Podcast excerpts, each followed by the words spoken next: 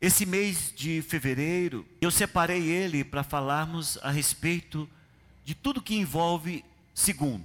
Segunda glória, segunda chance, segunda milha, eh, segunda oportunidade. E eu gostaria de compartilhar com os irmãos três aspectos em que o Senhor nos concede uma segunda oportunidade. E o meu desejo é que pelo menos um desse possa vir sobre a sua vida como um bálsamo e você possa nesta noite decidir no seu coração de que você veio aqui para ouvir essa palavra e de que sua vida jamais será a mesma depois daquilo que você vai ouvir hoje. Então eu separei três segundas chances. Primeiro, na sua relação com a glória de Deus, na sua relação pessoal com o reino de Deus e na sua relação com a frutificação ou serviço na casa de Deus. A primeira, eu gostaria de falar sobre a glória da segunda casa. Abra a sua Bíblia em 2 Crônicas, capítulo 36, que é o último capítulo de 2 Crônicas, versículo 19. Deixa eu te situar com relação a esse texto. O Senhor levantou Jeremias, esse profeta, ele sofria tanto com o desvio moral, ético e religioso de Israel, que ele chegou a escrever Lamentações de Jeremias. Como ele era um judeu, como ele era da, do povo de Israel, ele carregava aquela dor de ver o povo de Deus se afastando gradativamente da vontade de Deus. Ano após ano, Jeremias falando: parem de sacrificarem aos ídolos. Ano após ano, ele dizendo: parem de se prostituírem com outros deuses. Ano após ano, ele dizendo: gente, é hora de vocês perceberem o quão distante vocês estão do Deus que os tirou da terra da escravidão. É hora de vocês perceberem que vocês perderam o brilho de servir a Deus. Porque se vocês não se reconsiderarem naquilo que insistentemente o Senhor tem enviado os seus profetas para exortá-los, vocês serão levados cativos, vocês perderão casas, vocês perderão a liberdade, vocês sofrerão, o que significa novamente ser escravos de outros povos. Mas como o povo de Israel, esta geração que estava sendo exortada por Jeremias, estava muito distante da primeira geração que foi escrava no Egito, eles pouco importaram com as exortações que Jeremias trouxe a eles. Isso me faz lembrar a respeito de como, e essa é uma ilustração que me deu lá quando eu ainda fazia batismo. Josias deve ter ouvido essa ilustração junto comigo, pelo presbítero Tolentino. Ele falou: Sabe como que a aranha pega o mosquito? Ela vai lá e passa uma teia, ele pensa que não que ele consegue escapar, e ela passa outra teia, e ele pensa que consegue escapar. De repente, ele não consegue mais escapar e vai ser comida do futuro para aquela aranha. E exatamente acontece com a nossa geração. Tantas coisas, se você colocar seu dedinho assim na cabeça, ó, e pensar como que era a sua vida cristã no momento em que você se converteu, a seriedade, o temor, o respeito, como você tinha para o Senhor e a maneira como você gradativamente tem relativizado as coisas. E muitos diziam, fazem assim: não, eu era muito radical, mas eu era, era isso era muita infantilidade. Irmão, eu digo para você que era muito melhor você continuar sendo radical e um profundo é, e ter um profundo temor de Deus do que ficar relativizando todas as coisas e gradativamente perdendo aquilo que se chama a glória de Deus. Se você fizer um retrospecto, algo que te leve ao passado e você vê de tantas coisas que você foi deixando de observar e que hoje você considera como sendo normal, você vai observar que juntamente com tudo isso que você tem relativizado do, no decurso do tempo, tem vindo também a falta, a, a rara percepção que você tem de Deus. Eu estou falando você não no sentido de apontar o dedo para vocês, é uma forma de se falar a respeito de uma, alguma coisa que uma pessoa pode estar fazendo. Vou mudar para a pessoa. A pessoa pode pensar que a vida dela está normal, pelo fato dela não ouvir mais de Deus.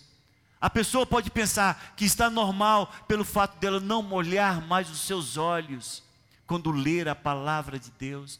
A pessoa pode pensar que é normal pelo fato simplesmente dela não ter mais aquele ímpeto de oração em que ela acordava três horas da manhã para orar ela pode pensar que é normal o fato simplesmente de passar uma semana sem ler a Bíblia.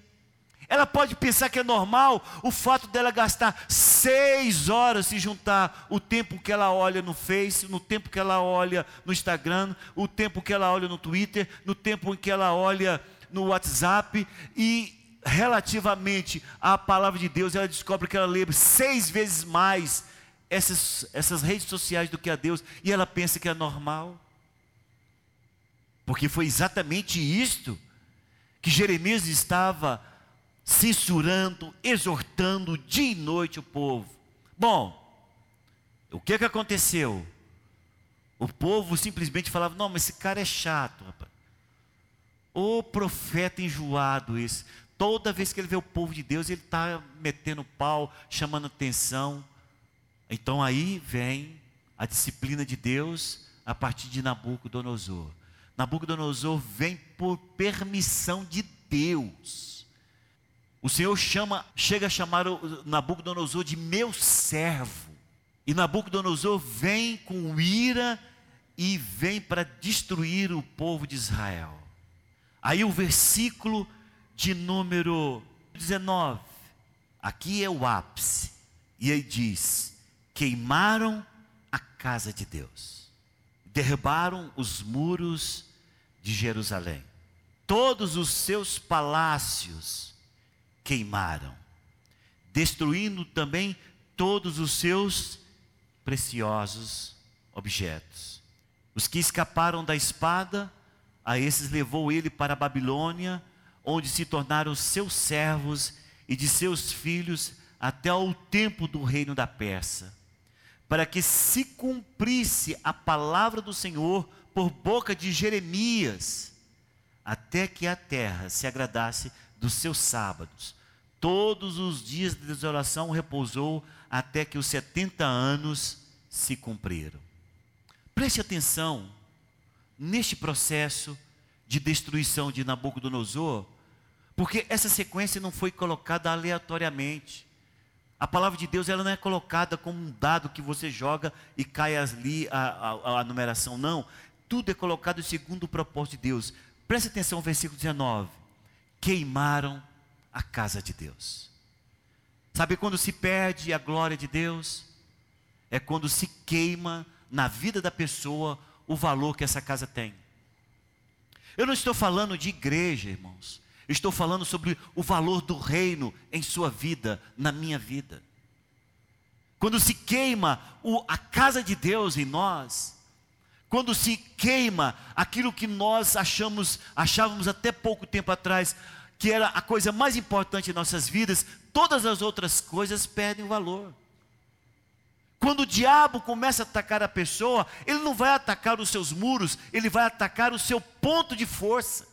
A primeira coisa que ele vai atacar é a casa de Deus, é a sua vida de oração, é a sua vida de altar, é o seu temor a Deus, é a sua vontade de orar, é a sua vontade de ler. Você descobre, gente, por que, que eu estou tão insatisfeito com as coisas de Deus? Por que, que eu estou tão insatisfeito? em que eu não consigo ler a palavra, um capítulo eu já estou abrindo a boca com sono como se fosse um sonífero, para você entender o tanto que isso é espiritual. Você acabou de ficar quatro horas no, no WhatsApp, você passa cinco minutos lendo a Bíblia, você começa a ter sono, isso é, cai na real, isso é espiritual. É porque você saiu daquilo que era um mundo natural e daquilo que o diabo se agrada em fazer, ele vai te ficar fazer muito mais desperto com aquilo que está acontecendo. Quando você cai no mundo do espiritual e quando você se envolve no reino e naquilo que vai mudar as suas concepções e a sua mente, você vai mudar a sua estrutura mental a partir da leitura, haverá uma metanoia ah, mas isso o diabo não vai aceitar, ele vai te jogar sono, ele vai te jogar indisposição, ele vai te jogar cansaço, ele vai te jogar um monte de pensamentos, e aquilo que você precisava fazer, você não faz. Por quê? Porque a primeira coisa que ele faz é destruir a casa de Deus na sua vida. E a palavra aqui continua. E essa estratégia, a maneira como ele fez, fala exatamente como o diabo age. Porque depois que ele queima a casa de Deus, ele derruba os muros. O diabo, ele não vai derrubar a casa de Deus e permanecer você com proteção, não, ele vai derrubar a sua proteção.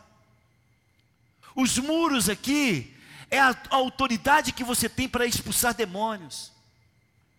Os muros aqui é a facilidade que você tinha de, no momento em que você estava lendo a palavra, começar a falar em línguas. Quanto tempo faz que você não fala em línguas? Ou, a bem da verdade, é mais importante perguntar: você crê nisso ainda? De que quando você está falando em línguas, você está falando a linguagem do céu, você está bem, dando bem, graças a Deus, a sua mente é infrutífera, mas o seu espírito é edificado de que você está falando de coisas que sua mente não consegue perceber, mas você está sendo edificado nas coisas sobrenaturais de Deus. Quanto tempo faz que você não fala em línguas, homem ou mulher de Deus? Aí você descobre que os seus muros foram destruídos. Quando você não tem a satisfação de servir a igreja, quando você não tem a satisfação de dar a mão de ajuda, quando você não tem a satisfação de interceder pelo país, quando você fala, quem que, que eu vou orar para presidente da república, cara? Que oração que vai valer para isso? Esse cara tão longe, tão distante, contexto diferente, e você começa a perceber que a sua oração, ela não tem poder de atravessar o teto. Sabe como é que é o nome disso? O diabo destruiu os seus muros. Você começa agora a sentir uns certos arrepios em casa e você começa a pensar que você está com febre. Antigamente você sabia o que era, era demônio, você expulsava em nome de Jesus. Você, você via aquilo, você falava, eu conheço essa percepção, ela é espiritual, tem opressão maligna aqui. Se você é casado, falava, meu bem, vem aqui, me ajuda aqui. Estou percebendo algo estranho aqui na nossa casa. Existe um ataque espiritual vindo sobre nós. Vamos orar agora. Cadê? Quando que isso mais aconteceu? Porque quando ele destrói a casa de Deus, o seu altar de oração, a sua relação com Deus, a sua vida verticalizada, ele destrói os seus muros suas percepções, ele destrói o seu desejo de orar, o entendimento e revelação da palavra, seus muros caem, ele entra e sai da vida ou da sua casa a hora que ele quer. É por isso que ele destrói isso. Você confia na oração de todo mundo, menos na sua.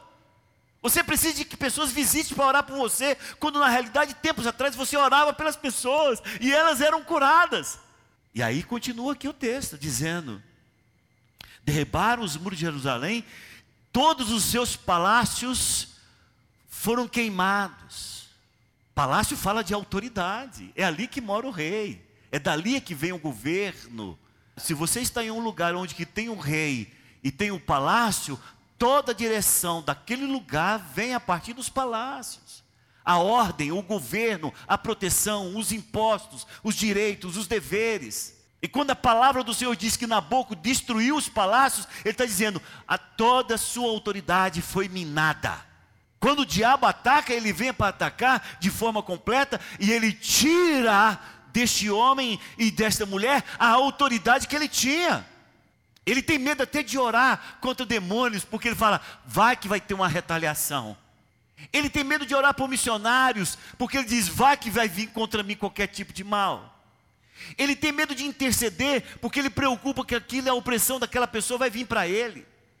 Ele quer viver o tempo inteiro tentando fazer uma aliança de forma abstrata e sem palavra com as ações malignas, a fim de dizer para ela: Eu não incomodo vocês, vocês não vêm contra mim.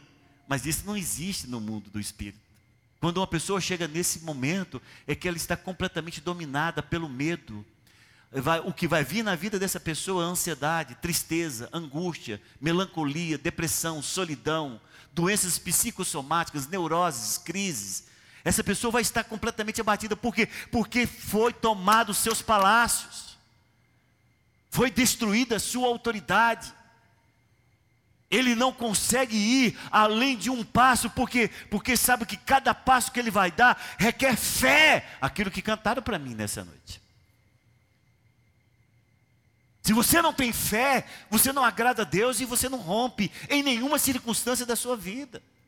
E que Nabucodonosor fez com Jerusalém foi de destruir os palácios e diz destruindo também todos os seus preciosos objetos. Esses preciosos objetos eram os objetos que faziam parte do templo de Jerusalém. Eram as espivitadeiras, eram os apetrechos de carregar, eram as coisas que eram importantes, tudo feito a ouro. E quando a palavra fala desses preciosos objetos na nossa vida, fala dos dons que Deus te deu.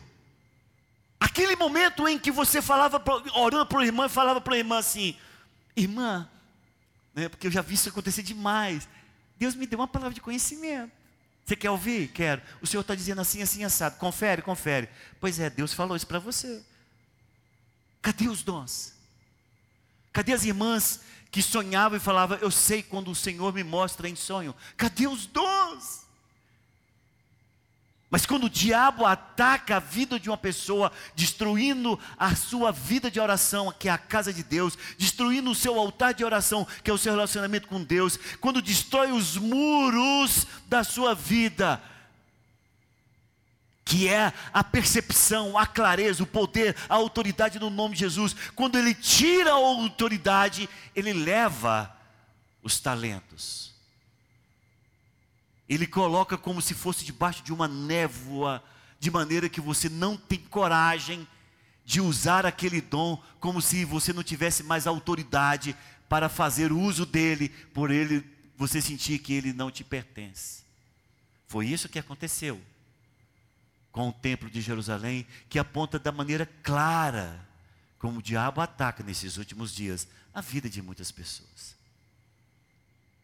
E enquanto eu orava a respeito dessa segunda oportunidade, o Senhor me levou à maneira como o inimigo ataca. Mas o Senhor também me mostrou como ele dá a segunda oportunidade. E a segunda oportunidade está lá no livro de Egeu. Em Ageu capítulo 2, versículo 9 diz assim: A glória desta última casa será maior do que a da primeira, diz o Senhor, Senhor dos exércitos. E neste lugar darei a paz, diz o Senhor dos exércitos. Começou com Esdras. A palavra diz que Ciro recebeu uma direção clara de Deus para libertar parte do povo e mandar reconstruir o templo que foi derrubado lá em Jerusalém. Está lá no livro de Esdras. E o pessoal então chegaram com aquela animação para construir o templo do Senhor. E aconteceu uma coisa interessante. Foi completamente diferente do primeiro templo, com toda a riqueza e com toda a beleza que Davi e Salomão fizeram a respeito do primeiro templo, agora destruído. Agora o povo não tinha mais os materiais. O povo não tinha mais a riqueza com que fora feito o primeiro templo que foi concretizado nas mãos de Salomão. Mas o povo chegaram, eles chegaram imbuídos de fazer o templo que Deus havia dado a eles a ordem de reconstruir. E a palavra diz lá em Esdras que quando eles lançaram o fundamento, houve um misto de choro e de alegria. Os antigos que conheceram o primeiro templo choraram em ver quão humilde, quão simples era aquele novo templo que eles estavam construindo. Mas aqueles que não conheceram o primeiro templo, diz a palavra lá em Esdras, que eles deram brados de alegria, que se escutaram em povos circunvizinhos. Passou-se um tempo muito grande, porque o desânimo foi maior do que a motivação de reconstruir o templo. E chegamos então agora a Ageu reclamando para o povo, dizendo: Vocês deixaram a casa de Deus, estão construindo casas apaneiladas, e por isso que vocês estão com essa insatisfação. Presta atenção aqui agora. Sabe o que, que Ageu falou para o povo? Vocês estão notando que vocês estão bebendo água e não estão matando a sede? Que vocês estão comendo e não estão saciando a fome? Vocês estão notando que vocês estão trabalhando, ganhando muito dinheiro e vocês não conseguem fazer nada com o dinheiro? Vocês estão notando que vocês estão insatisfeitos? Falando para o povo de Israel. Sabe por que, que vocês estão tendo esse tipo de sentimento e isso está acontecendo? Porque vocês deixaram a casa de Deus e estão preocupados com as coisas deste mundo. Irmãos, isso fala forte conosco nesta noite. Porque nós não estamos preocupados com essa casa aqui, que é esse, essa estrutura humana mas o nós estamos hoje preocupados com a casa de Deus, o reino no seu coração. Quando nós tiramos a nossa atenção de restabelecer, de reconstruir, de ressignificar, de reestruturar, de repensar a nossa relação com Deus. Quando deixamos de fazer isso e nos preocupamos em nos estabelecer socialmente, de, de, nos preocupar com tantas amizades, de preocupar quantas pessoas estão no nosso Face, quantas pessoas nos seguem. Sabe o que acontece? Nós temos um vazio cada dia maior e isso se torna um buraco negro de carência. Mas Ageu chama a atenção do povo e o povo volta novamente a reconstruir. E a casa fica pronta. E você pergunta: quando, pastor, que a glória dessa casa foi maior do que a primeira? Quando você descobre que foi nessa casa, reconstruída, e nesses alicerces reconstruídos que foram feitos, em que se passou por N reestruturações e, e, e reformas, que Jesus Cristo entrou. Sabe qual templo que o Senhor Jesus entrou? Não foi no templo de Salomão o Senhor Jesus entrou no templo feito, no templo de Esdras. A glória da segunda casa significa o seguinte: que aquele que haveria de entrar e dar significância àquilo que eles preservaram no decurso dos séculos até chegar a Jesus, tem a glória agora da segunda casa, porque é Jesus que entra e ali inaugura seu ministério lendo Isaías. Escuta o que eu quero dizer para você que está aqui hoje. Sabe quando que a glória dessa casa sua será maior do que todas as outras que ficaram para trás, que você pensa que foi a melhor? É quando você permitir que Jesus entre nesse templo agora. É quando você permitir que não importa mais aquilo que um dia foi, importa agora é o que você abra o seu coração e permita Jesus Cristo entrar. Foi o templo que ele entrou. E quando você permite o Senhor Jesus Cristo entrar na sua vida, você fala, pastor, ele já estava aqui. Não, ele agora quer entrar de forma gloriosa, trazendo o Shekinah de Deus, a glória de Deus, o poder de Deus, a expressão de Deus, o fogo de Deus na sua vida, a fim de que você possa ter a convicção clara de que o Senhor não está preocupado com todas as estruturas exteriores, mas Ele está preocupado com o coração completamente rendido a Ele. Quando lançaram as estruturas lá em Esdras, o povo falou: gente, é simplesinha demais. Comparada com o templo que Salomão fez, isso aqui é uma choupana. E choraram. Mas eu quero dizer para vocês que não importa que tipo de construção seja, se Jesus se faz presente. O que eu quero, irmãos, é que você nesta noite possa dizer: Senhor, está aqui, Senhor, talvez toda desmantelada, está aqui, Senhor, talvez a, cobertura não é ideal, mas eu quero que o Senhor entre trazendo ressignificância na minha vida espiritual e trazendo novamente, Senhor, o profundo desejo de que o Senhor possa novamente governar a partir do trono do meu coração. Quando estão entendendo isso, diz amém. Evangelho de Lucas, capítulo 13. A partir do versículo de número 6 diz: Então, Jesus proferiu a seguinte parábola: Certo homem tinha uma figueira plantada na sua vinha. E vindo procurar fruto nela, não achou. Pelo que disse ao viticultor: Há três anos venho procurar fruto nessa figueira e não acho. Podes cortá-la. Para que está ela ainda ocupando inutilmente a terra? Ele, porém, respondeu: Senhor, deixa ainda este ano, até que eu escave ao redor dela e lhe ponha estrume. Se vier a dar fruto, bem está senão mandarás cortá-la. A primeira coisa, eu não sei se vocês conseguem achar a estranheza desse texto, é porque tem uma figueira plantada no lugar de vinha. Geralmente se planta uva em vinhedo, não se planta figueira em vinhedo. E essa figueira foi plantada numa região de vinha. E o dono desta vinha procurou frutos dessa figueira nos, nos anos que antecederam a esse episódio. E o viticultor percebia isto. Até que chegou então a um veredito: olha, pode cortá-la, porque não vai dar fruto, eu não tenho sentido esta árvore aqui sem frutos. E aí foi a hora que o viticultor falou: Senhor, faz o seguinte, dá mais uma chance, dê mais uma oportunidade. Então veja, esse texto tem o dono da vinha. Esse dono da vinha aqui, como é uma parábola, aponta para o Senhor nosso Deus. Esse viticultor, ele é um tipo de Jesus Cristo que intercede por nós. E essa figueira somos nós. Você fala, por que, pastor, que essa figueira somos nós? Porque, irmãos, nós somos o único povo que não possui a natureza divina, que não possui a essência de Deus plantado no jardim do Senhor. Nós somos os únicos que, com essência diferente, com, com natureza diferente, foi dado-nos o prazer e o privilégio de fazer parte da vinha de Deus.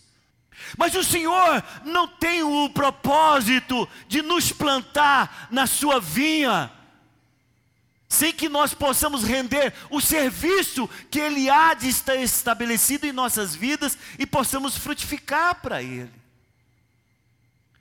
Hoje eu tive a curiosidade de ver que tamanho que é uma figueira. Porque geralmente quando se pensa de figueira, pensa em arbusto. Figueira é árvore grande, uma copa enorme. Não pense em figueira como um objetozinho pequeno, ou um, arbore, um arvoredo pequeno, ou um arbusto. Não, figueira se destaca. O Senhor está dizendo: Olha, eu te peguei de um campo qualquer, de uma natureza diferente da onde ninguém nem sabe da onde eu te trouxe e te plantei na minha vinha com o objetivo de que você renda os frutos conforme a sua natureza. Eu não quero o que o viticultor está falando entre linha, eu não quero que você produza uva. Eu quero que você produza figo, que faz parte da sua essência. Sabe qual é o problema de muitas pessoas? É que são figueiras plantadas em vinhas e pensa que o seu serviço é dar sombra. Muitos pensam que o seu serviço é dar folha para tampar nudez, porque foi a folha da figueira que tampou a nudez do homem lá no Éden. Não, o Senhor não quer folha para tampar nudez, o Senhor não quer sombra, e você não foi plantado para produzir madeira. O que o Senhor está nos dizendo com essa parábola é: você foi plantado para render o serviço que eu impus dentro da sua natureza e que nenhuma vinha pode dar, só quem pode dar figo é figueira. E a figueira estava negando o seu fruto. E a figueira estava retendo o seu fruto. De maneira que passou-se um ano, passou-se dois anos, passou três anos, e o fruto que haveria de ser dado não foi dado, e aí estava determinado o seu fim. Mas o nosso Deus é o Deus da segunda oportunidade. Posso ver amém? O nosso Deus é o Deus que te dá a segunda chance. O viticultor falou: Olha, deixa eu sachar a terra em volta da raiz. O que o viticultor está falando é: deixa eu olhar na raiz se tem pedras que impedem os frutos, a seiva, o alimento dessa árvore. Deixa, deixa eu cavucar e sachar a terra e ver se tem obstáculos que impedem essa raiz de enviar água para a copa. E isso fala muito forte em nossos corações. Porque todos nós somos figueiras. E todos nós o Senhor espera que renda figos na sua vinha. É o fruto completamente diferente daquilo que o Senhor deseja ou aquilo que o céu precisa, mas é o que ele requer de nós. Irmãos, nós os céus têm anjos que almejaram pregar o Evangelho, e seria o Evangelho mais perfeito, porque eles conhecem toda a revelação, não só da terra, mas desde a fundação do mundo. Mas o Senhor falou para eles: não, vocês são vinha, eu quero fruto, é de figueira, é por aquele que não dá o fruto da maneira como nós entendemos aqui, eles terão que render o seu potencial. Quando nós pegamos o Evangelho com toda essa fragmentação de ideias que temos, quando não entendemos de maneira completa todo o Evangelho de Jesus, quando falamos de forma muito parcial, quando mesclamos a este Evangelho nossos sentimentos, que a hora é bom e tem hora que não é. Quando nós mesclamos e fazemos uma amálgama do Evangelho de Deus com o Evangelho do homem, mas mesmo assim, o que o Senhor deseja é que a figueira dê a seu figo. É assim que o reino vai ganhar. É quando nós olhamos para os nossos frutos e entender que não é o melhor e nem o adequado, mas é o que Ele quer. E o viticultor falou: Eu vou tirar as pedras que impede o fluir desse serviço, a pedra do egoísmo, a pedra da vaidade, a pedra da, da usura, a pedra da avareza, Vou olhar ali se não tem a pedra da inimizade, tem ali, mas no fundo, a pedra da amargura, achei a raiz da amargura. É isso que o viticultor está falando. Deixa eu sachar a terra e tirar o que impede a frutificação. E ele falou: Deixa eu pôr estrume. Às vezes o tratamento de Deus não tem um bom gosto e nem um bom cheiro mas é o que Ele tem para nós e é que vai fazer com que nós possamos render o nosso potencial em Deus. Strume aqui está falando de algo que não cheira bem ao nariz. Strume aqui está falando de algo que talvez nós não queremos nem colocar as mãos e não achávamos que seria ideal para nossas vidas, mas é a maneira como Ele vai usar as circunstâncias às vezes amargas e que não nos cheira muito bem, mas que vai servir para que nós possamos frutificar e render os nossos frutos a Deus. E aquele viticultor falou: Eu vou fazer isso por um ano. E eu tenho certeza que aquela figueira deu figo. Porque a resposta que nós temos para nós não é de uma figueira que o, o dono da, da vinha vai querer matar, não. A figueira que nós temos é que o, o dono da vinha quer que ela frutifique. E o viticultor sabia agora o caminho e a direção que ia tomar. Escute o que eu quero dizer para todos nós que estamos aqui. Eu não sei quais as pedras que estão presas na sua raiz e que te impede de render o seu serviço na casa do Senhor. Escute, não é o melhor. Eu sei que você não pode oferecer o melhor, porque é fruto de outra essência e de outra natureza, mas o que Deus quer é o que você pode dar. O que o Senhor quer não é que você faça da, da natureza do céu e da maneira do céu. Ele quer que você faça da natureza da terra e da maneira como Ele te plantou. E aonde Ele te implantou, não importa aonde Ele te plantou, Ele deseja que você renda os seus frutos. Tem muitas pessoas se sentindo figueira em casa de videira mas eu quero dizer para você, foi aqui que Deus te plantou. Ah, eu não me sinto bem, eu não sei. Parece que minha igreja tem outro formato. Ah, foi quem te plantou aqui? Foi quem? Homem ou Deus? Deus. Então, por favor, renda o seu serviço a Deus.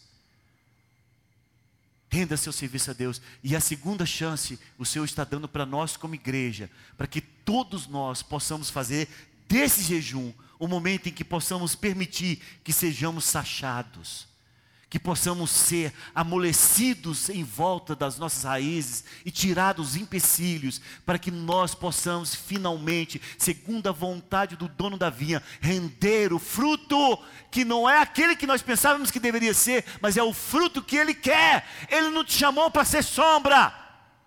Ele não te chamou para ser copa de árvore, Ele não te chamou para ser lenha, Ele não te chamou para ser planta que cobre nudez, Ele te chamou para você render o seu serviço, aquilo que está na tua essência. E é isso que Ele quer que você renda nessa segunda oportunidade que Ele cede, como figueira plantado na vinha. Quantos entendem o que eu estou dizendo? Diz amém. Vamos colocar em pé então.